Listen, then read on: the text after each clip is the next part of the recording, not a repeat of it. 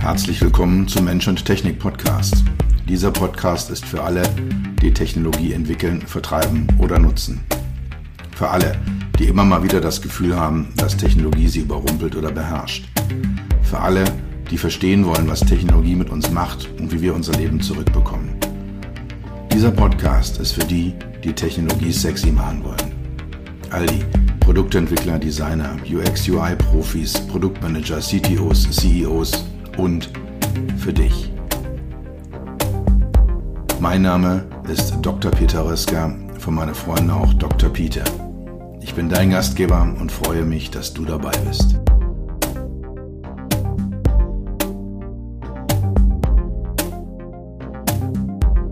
Eines meiner Leitmotive ist, dass Technologie einen echten Wert haben soll, dass Technologie das Leben von Menschen verbessern soll. Und verbessern kann jetzt heißen einfacher, schneller, sicherer, fokussierter oder vielleicht einfach auch nur lustiger machen. Aber Technologie hat nur einen Wert, wenn sie auf Nutzerbedürfnisse tritt, trifft. Wenn Technologie keinen Wert hat, also wenn ich etwas produziere, was das Leben eines Menschen nicht auf eine positive Art und Weise verändert, dann ist es im besten Fall vielleicht noch Kunst. Ich hoffe, dass mich jetzt äh, die kunstaffinen Menschen in meiner Hörerschaft nicht äh, steinigen werden dafür. Aber eigentlich ist Technologie, die keinen Wert hat, die das Leben von Menschen nicht positiv verändert, Schrott. Ich habe im Moment zwei Projekte in der Startphase, wo es genau um dieses Thema, diese Wertbestimmung, die Nutzerbedürfnisse geht.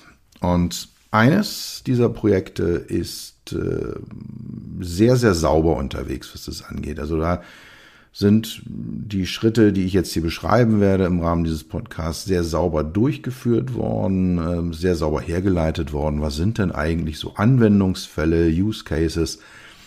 Was sind äh, Bedürfnisse? Was sind denn eigentlich für Menschen, mit denen ich da zu tun habe? Und das andere Projekt steht in einem eigentlich maximalen Kontrast dazu. Da weiß der CEO und äh, ein Stück weit auch der CTO, die wissen ganz genau, was die Leute wollen da draußen und ja, da, da wird dann halt eben was gemacht, von dem man glaubt, dass es richtig ist.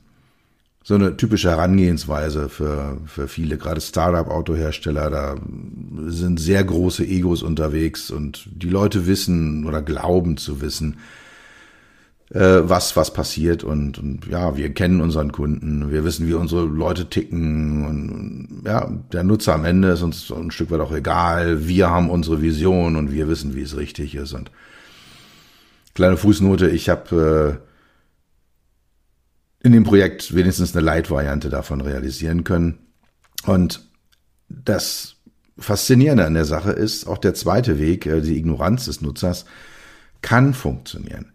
Sie kann aber auch gnadenlos schiefgehen. Also ich habe ein sehr, sehr hohes Potenzial, dass ich irgendetwas produziere, was komplett am Markt vorbeigeht, was komplett an den Nutzern vorbeigeht und was dann auch keinen wirklichen Wert und damit auch keinen wirklichen Erfolg hat, wenn ich nicht sehr, sehr genau hinschaue, wer ist mein Nutzer, was haben die für Bedürfnisse und wie kann ich die erfüllen. Und ich habe mir für die heutige Folge des äh, Podcasts vorgenommen, mal drei Wege vorzustellen, die, ja, mit denen man diese frühe Projektphase beschreiten kann. Was, was man ganz so am Anfang mal macht, bevor es um irgendwelche Technologien geht, bevor es darum geht, habe ich jetzt einen Touchscreen oder eine Gestenerkennung oder einen Spracherkenner. Bevor es darum geht, mache ich das in grün, gelb oder in blau, sondern einfach mal herauszufinden, was habe ich denn für Menschen, die am Ende mit meiner Technologie arbeiten sollen, die sie nutzen sollen, die damit glücklich werden sollen? Und äh, ja, wie, wie kann ich denn da diese Basis legen, so diese aller, allerersten Schritte machen? Und ich habe mir mal drei Methoden rausgesucht. Es gibt noch ein paar mehr, aber sind äh, die drei, sind die, mit denen ich relativ viel Erfahrung auch habe und äh, die ich äh, regelmäßig in meinen Entwicklungsprojekten anwende. Das eine ist Design Thinking und zwar die frühe Phase verstehen, so die allererste Phase, die man angeht. Die zweite Methode ist das Contextual Inquiry. Und das dritte ist die Entwicklung von Personas. Und ja, lass uns mal einsteigen mit dem Thema Design Thinking, die frühe Phase. Also ich habe über Design Thinking schon, schon eine separate Podcast-Folge von ein paar Wochen gemacht. Wer daran in dem Gesamtprozess äh, da mal einen Überblick haben möchte, sollte einfach nochmal zurückgehen, runterscrollen in der, in der Liste meiner Podcasts. Da ist irgendwo eine Design Thinking Folge. Müsste so sechs oder acht Wochen her sein, dass die, dass die rausgekommen ist. Hier soll jetzt erstmal nur die erste Phase des Design Thinking Prozesses im Fokus stehen. Und zwar heißt diese Phase Verstehen. Also einfach verstehen, was ist denn das für Nutzer, was mache ich denn, so diese ganz, ganz frühen Themen. Und da gibt es eine ganze Reihe von Unteraktivitäten, äh, die man da durchführt. Und ich werde jetzt mal auflisten, ganz kurz skizzieren, habe auch eine Meinung zu dem einen oder anderen, was man da macht und wie man das macht. Und ja, ähm, fangen wir mal an mit einem Problem Statement. Also das ähm, Problem, was, was äh, ein Nutzer hat, zu formulieren. Also die Problemstellung ausformulieren. Und da geht es dann wirklich um die Problemstellung. Da ist noch gar keine Lösung im Blick. Da haben wir noch gar, gar nicht, keine Technologie, nichts, sondern einfach nur herausfinden, wo könnte denn der Painpoint sein? Wo könnte es dann Dinge geben im Leben meines Nutzers, bei denen eine Technologie, die ich entwickeln kann, eine, eine Linderung darstellt, eine Lösung darstellen könnte. Aber der Satz geht um das Problem und ich kenne das von mir selber und ich kenne das auch von anderen Menschen, die ähnlich ticken wie ich. Man hat immer die Lösung im Blick. Ja, es muss vorwärts gehen, so die Analyse und kann ja nicht sein. Ist hier aber anders. Man, man schaut noch gar nicht, boah, na, ist auch so mal das Bedürfnis dabei Firmen, boah, wir haben jetzt viel, viel Geld in eine Touchscreen-Entwicklung gesteckt. Von daher muss es Touchscreen sein. Oder der CTO hat gesagt, wir wollen mit Touchscreens arbeiten. Und dann stellt man am Ende raus, ich hatte ganz konkret genau ein so ein Projekt, wo das so gelaufen ist, äh, dass ein Touchscreen in dem konkreten Nutzungskontext in äh, den, den äh, in der Umgebung, in der dieses Gerät eingesetzt werden sollte, völliger Blödsinn war. Und deswegen also erstmal das Problem definieren, eine Problemstellung formulieren. Und dazu gehört eine Aufgabenanalyse, die Jobs to be done anschauen. Also was macht denn jemand mit meiner Technologie? Und jetzt kann man sagen, ja, ein Auto ist ja einfach, da fährt man von A nach B mit. Aber da stellen sich noch solche Fragen wie, ist es ein Berufsfahrer? Ist es ein Taxifahrer? Ist es ein Uber- oder Liftfahrer? Verdient der Geld damit? Ist es vielleicht äh, jemand, der Waren ausliefert? Oder ist es äh, die klassische Mutter von drei Kindern, die ein Kindertaxi hat und dann vielleicht die Nachbarkinder auch noch mitnimmt?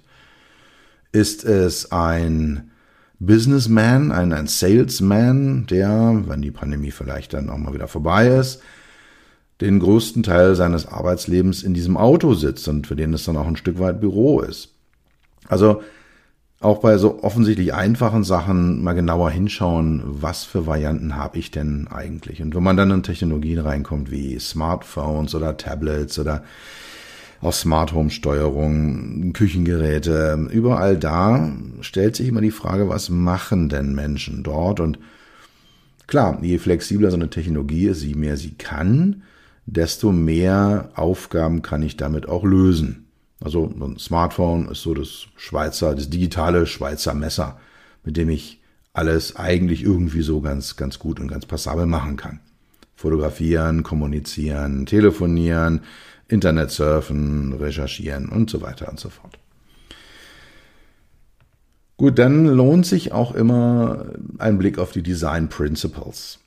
Da gibt es so, ja, sag mal, sehr, sehr übergreifende Dinge wie diese ISO-Standards, da gibt es also sehr konkrete Anweisungen drin, wie so große Schrifttypen sein müssen und wie groß Farbkontraste sein sollten und all diese Themen. Es gibt auch noch eine ganze Reihe anderer Regeln. So Klassiker sind immer die Heuristiken von Nielsen. Also der Nielsen ist auch so ein super HMI, User Experience, Usability Guru und der hat mal so zehn Regeln zusammengeschrieben. Und dann gibt's vielleicht auch für die spezielle Domäne, also im Auto, wie gesagt, gibt's solche Dinge wie die ISO 15008, mit der ich dann da unterwegs sein kann. Für Medizingeräte gibt's entsprechende Standards für Flugzeuge im Bahnbereich. Also da auch mal hinschauen, ähm, ist immer ganz, ganz, ganz hilfreich da reinzuschauen. Und dann haben wir so ein bisschen so ein Problem formuliert, die Aufgabe analysiert, mal geschaut, was gibt's denn so an, an Common Ground to Stand on, also an, an gemeinsamen Dingen, die man hat. Dann steigt man mal ein und schaut sich den Nutzer an. Und da gibt's dann im Design Thinking den äh, Punkt Interview for Empathy, also Interview für die Empathie, für die Bildung von, von Empathie. Und das ist eine Nutzerbefragung mit dem Ziel, die Probleme, die Bedürfnisse, Emotionen, Motivationen, Denkweisen, aber auch die Frustration des Nutzers oder der Nutzerin zu erfahren, also zu verstehen, worum geht's denn eigentlich und dann auf diese Art und Weise eine Empathie aufzubauen. Ja, und dann äh, gibt es das nächste Interview, das ist so ein, ein exploratives Interview. Ich mache das häufig gerne gemeinsam, ähm, dass man so, wenn man dann halt mal einen Nutzer, eine Nutzerin hat, der die sich da bereit erklärt hat, äh, mal für zwei Stunden oder einen halben Tag zur Verfügung zu stehen, macht man so explorativ dann. Also, indem man dann zum Beispiel den Alltag des Nutzers oder der Nutzerin erkundet.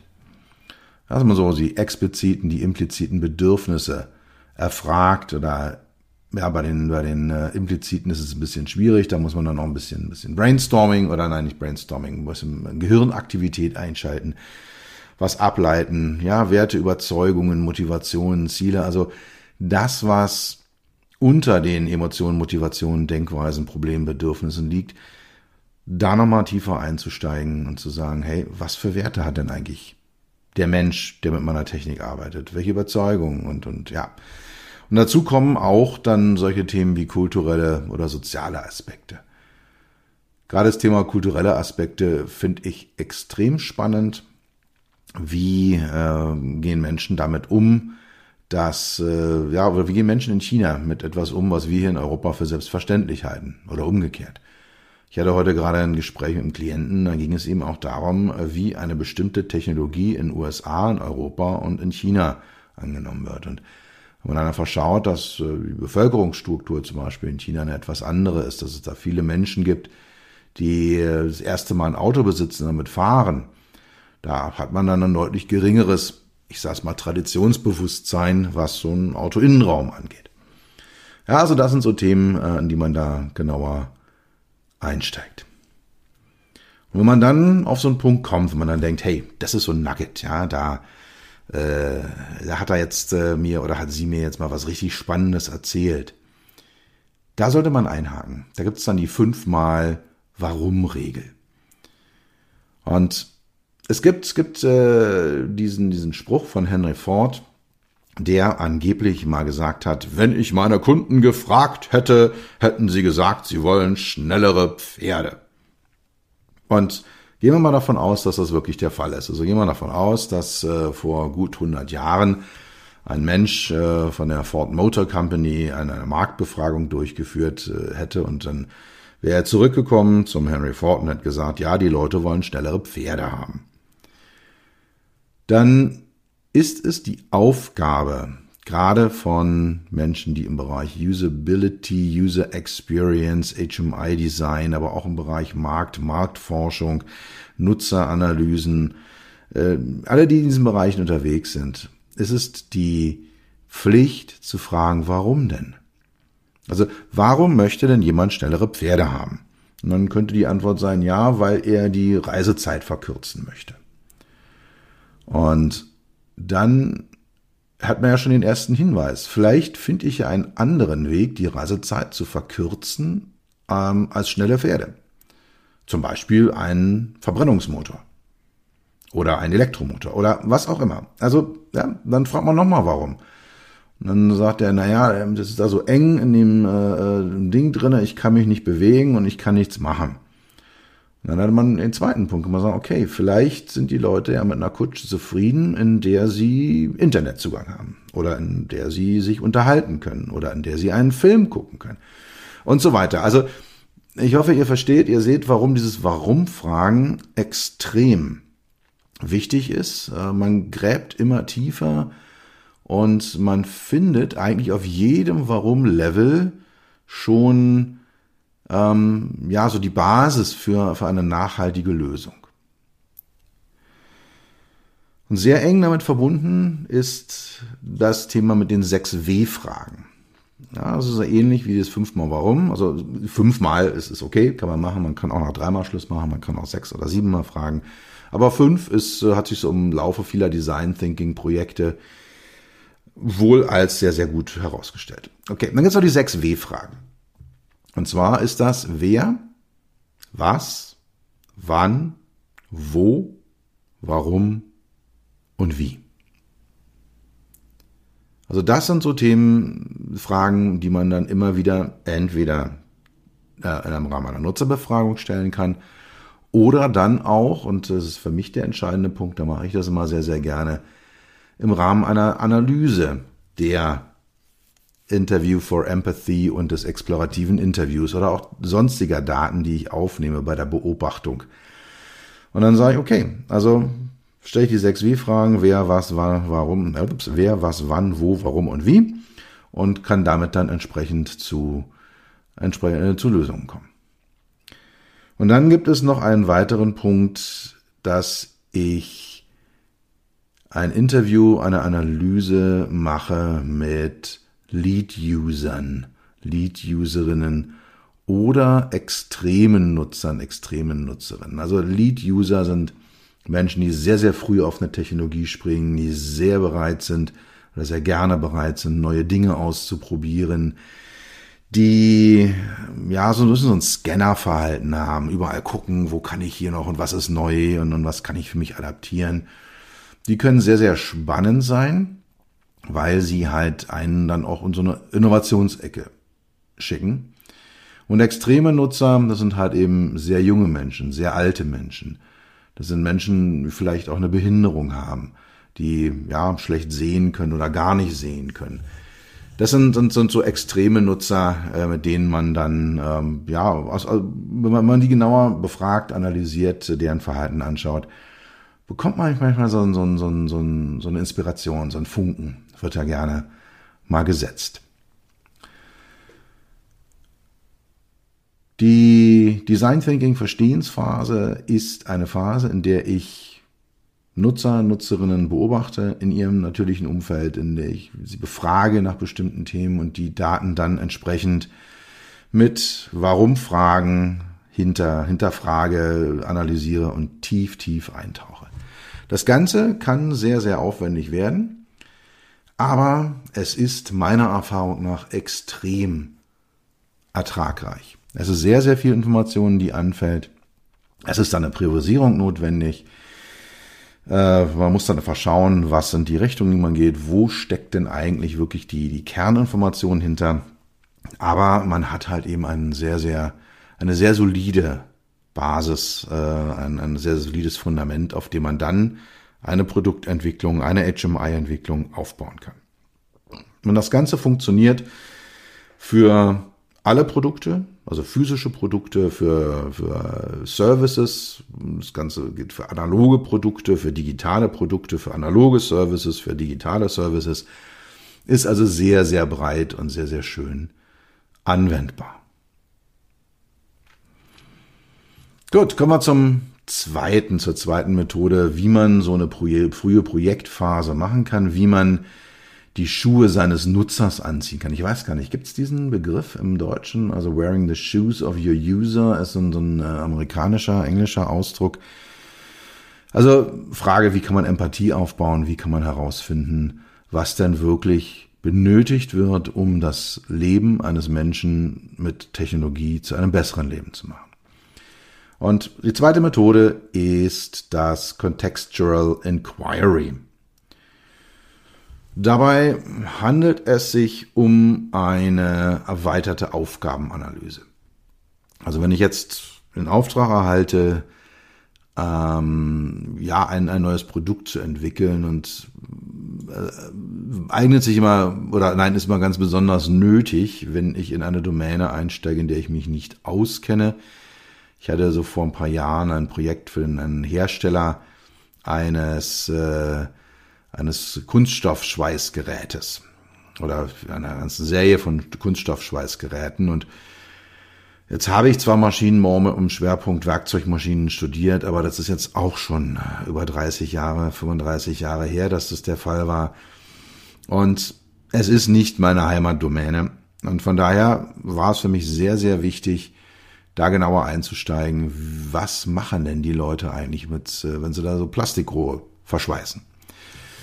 Also da bietet es sich ganz besonders an aber auch in äh, Gebieten, in denen man glaubt, man kennt sich gut aus, ist so eine Aufgabenanalyse, eine erweiterte Aufgabenanalyse sehr hilfreich. Und jetzt kann man hingehen und kann äh, ja den Chef befragen, was macht denn der da oder die da? Dann kann man sich irgendwelche Handbücher anschauen, Prozessbücher anschauen. All das geht. Das Besondere am Contextual Inquiry ist, dass der Nutzer, die Nutzerin im Fokus des Ganzen steht. Also der Untersucher oder die Untersucherin nimmt die Rolle eines Lehrlings ein, eines Auszubildenden, einer Auszubildenden.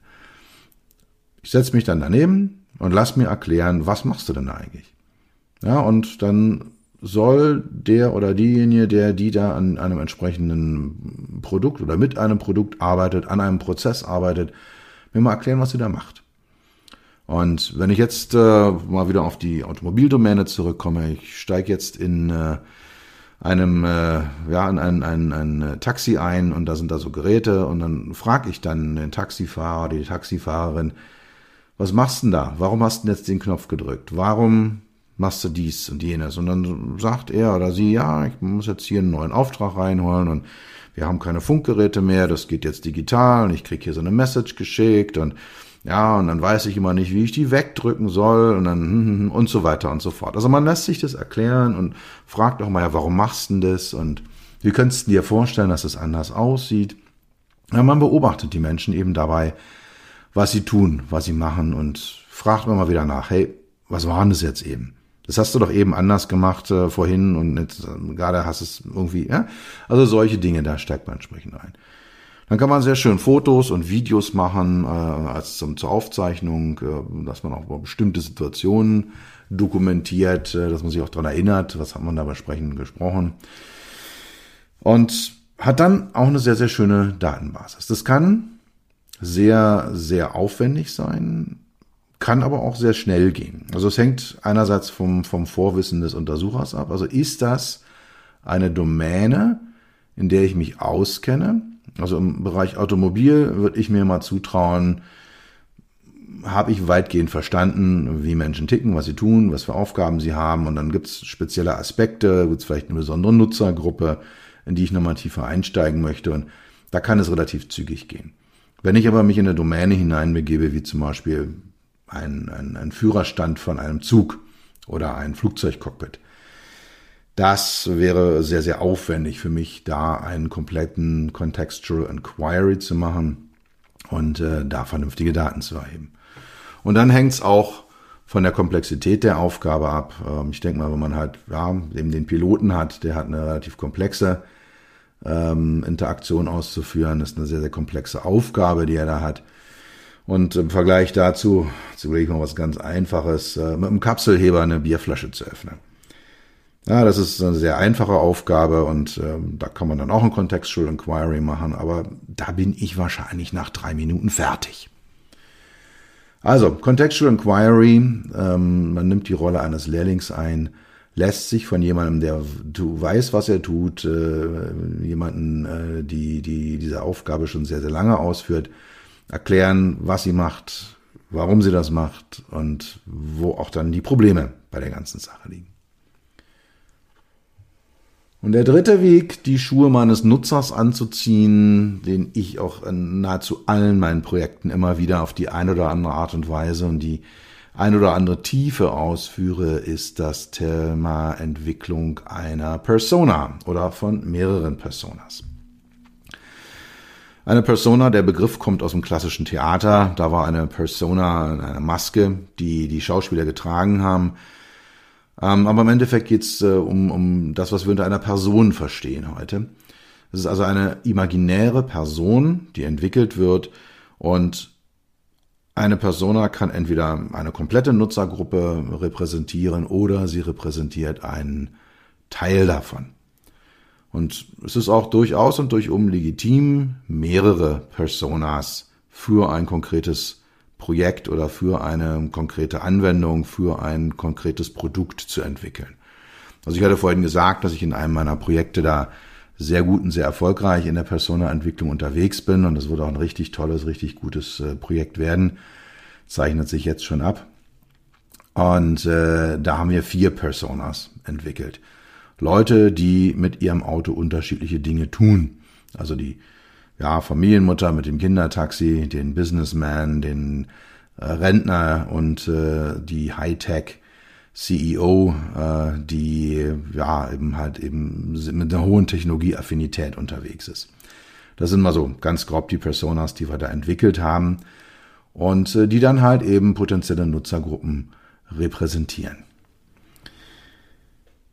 Das Besondere an Personas ist, dass sie sehr visuell dargestellt sind, dass sie ja auf so einem großen Poster meistens gemacht werden, äh, das, die werden dann auch ausgedruckt, die hängt man sich dann so in einen Arbeitsraum über den Schreibtisch und wenn man dann irgendwann an einem Punkt ist und sagt, hm, soll ich diesen Untermenüpunkt jetzt äh, in Menü A oder Menü B äh, packen, dann schaut man sich seine Persona an und überlegt sich, wo könnte sie oder wo könnte er diesen Untermenüpunkt vielleicht vermuten.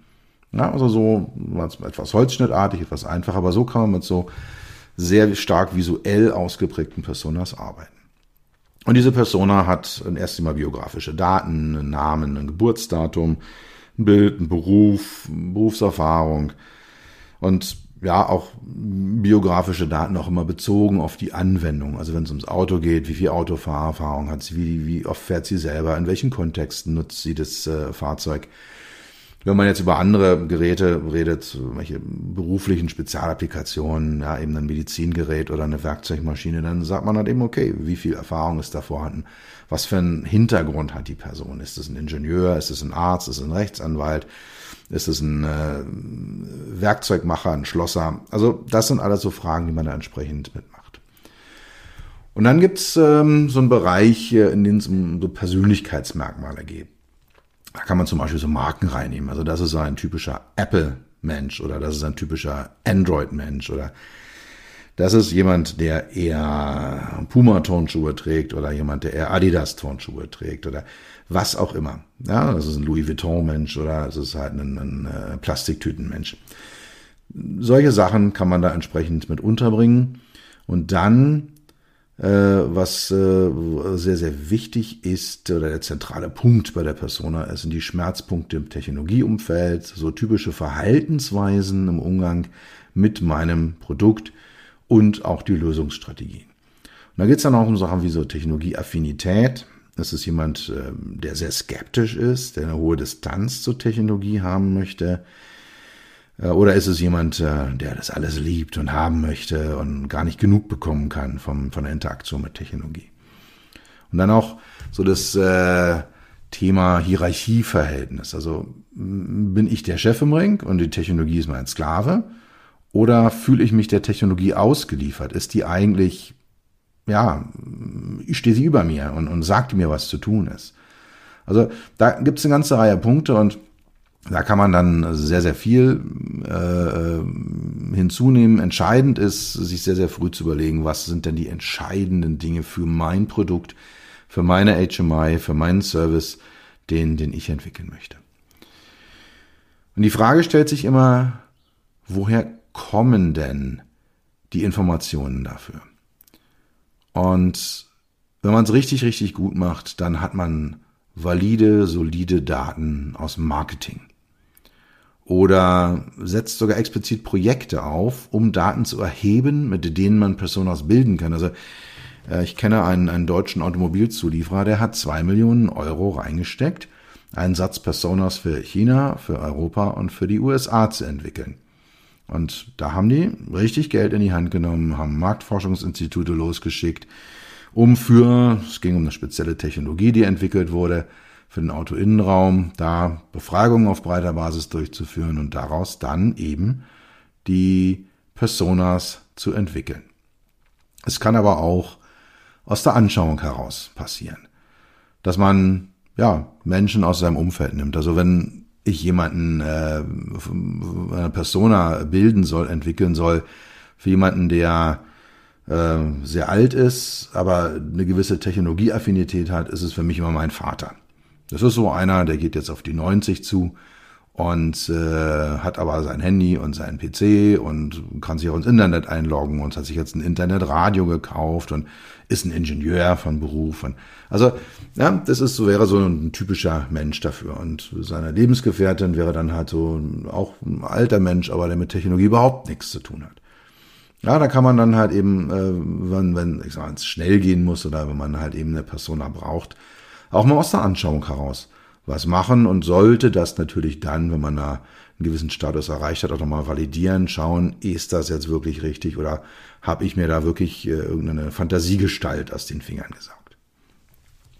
Wie gesagt, äh, die Erstellung einer Persona kann schnell und einfach gehen, kann aber auch mit hohem Aufwand an Zeit, Geld und Gehirn verbunden sein.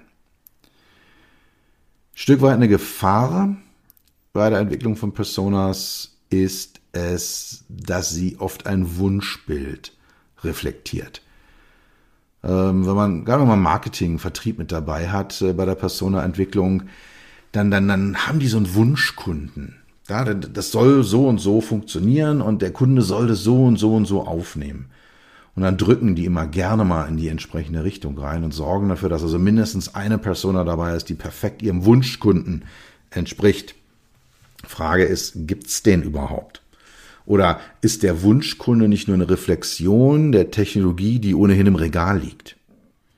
Ja, da sollte man dann sehr, sehr genau hinschauen, wenn da entsprechend ähm, Aktivitäten laufen.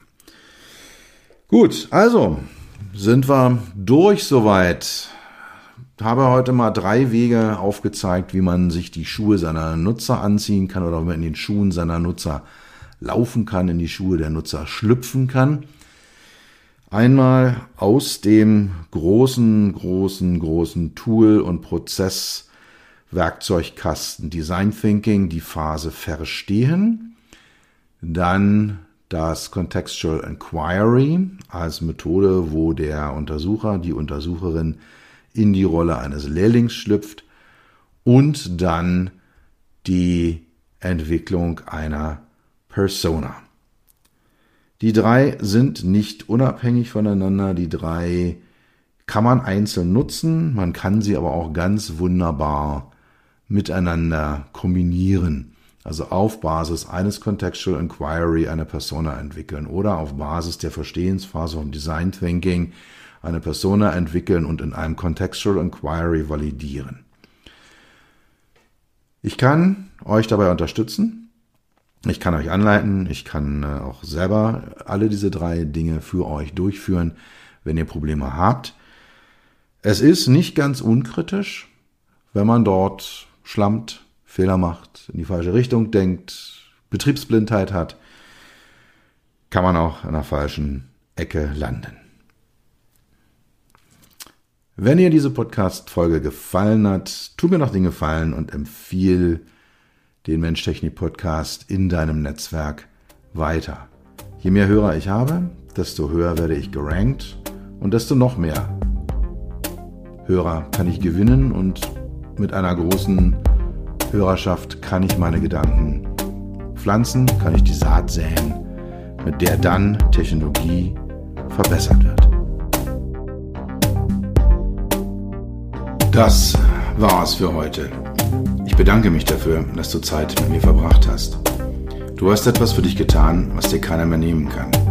Für einen weiteren Austausch findest du mich auf LinkedIn und auf meinen Webseiten www.peter-rösker.com Rösker mit OE und SS oder unter www.beyond-hmi.de. Bis zum nächsten Mal. Pass auf dich auf und bleib gesund.